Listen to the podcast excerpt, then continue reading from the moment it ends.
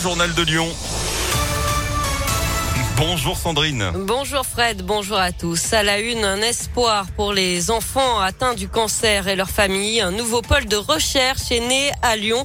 Son nom, Prospect. Il va réunir une centaine de scientifiques, des pédiatres, des épidémiologistes, des biologistes, des ingénieurs qui vont mettre en commun leurs travaux et créer des passerelles entre la recherche fondamentale, celle en labo sur les cellules, et la recherche clinique, celle qui teste les médicaments et les protocoles sur les patients dans un seul et même but que nous explique Pierre Leblon, euh, pédiatre oncologue à l'IOP.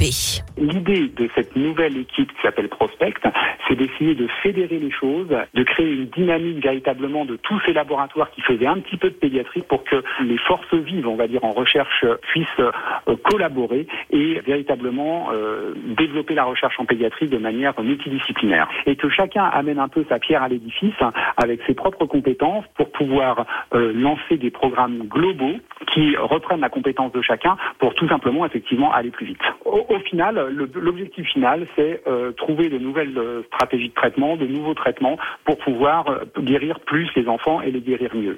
Et 2200 nouveaux cas de cancer sont détectés chaque année en France chez des enfants et des jeunes adultes. Ces chercheurs vont travailler en priorité sur les trois types de cancers les plus fréquents chez les enfants, les leucémies, les tumeurs cérébrales et les sarcomes. Les premiers résultats peuvent être espérés d'ici deux à trois ans. Les règles du pass vaccinal changent aujourd'hui. Pour le conserver, il faut désormais avoir eu sa dose de rappel dans les quatre mois après la dernière injection, sauf si bien sûr on a eu le Covid depuis. Conséquence, plus de 4 millions de Français pourraient perdre leur passe vaccinal aujourd'hui. Et puis un nouveau conseil de défense sanitaire a lieu dans la journée à l'Elysée. Il pourrait décider des modalités selon lesquelles ce passe vaccinal serait définitivement abandonné euh, dans les semaines qui viennent. Et puis euh, demain, c'est le grand jour pour les discothèques qui vont en enfin pouvoir rouvrir. Elles sont fermées depuis le 10 décembre. Reprise aussi des concerts debout et de la possibilité de boire un verre au bar et de manger dans les lieux accueillants du public, notamment euh, les cinémas, les trains ou encore les stades.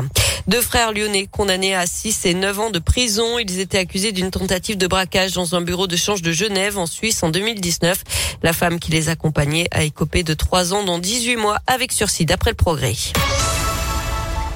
On passe au sport et l'argent fait leur bonheur. Les biathlètes de l'équipe de France ont décroché ce matin la deuxième place du relais homme au JO d'hiver à Pékin. Fabien Claude, Émilien Jacquelin, Simon Détieux et Quentin Fillon-Maillet. C'est la Norvège qui remporte le titre après un dernier tir renversant. La Russie doit se contenter du bronze. Pour les Bleus, c'est la toute première médaille sur un relais masculin depuis 2006 à Turin et c'est la douzième médaille de cette Olympiade, la septième en argent. Enfin, du foot ce soir avec un match de gala en Ligue des Champions. Le PSG affronte le Real Madrid du Lyonnais Karim Benzema en huitième de finale aller. C'est à 21h. C'est la fin de cette édition, Fred. Merci de me le préciser. L'actu qui reviendra tout à l'heure à 9h sur Impact FM. Euh, non, à 10h, à 10h. Mon Dieu, que le temps passe vite. N'est-ce pas quand Je on est en bonne compagnie? Ah, franchement, euh, depuis 6 heures, c'est un vrai bonheur d'être là.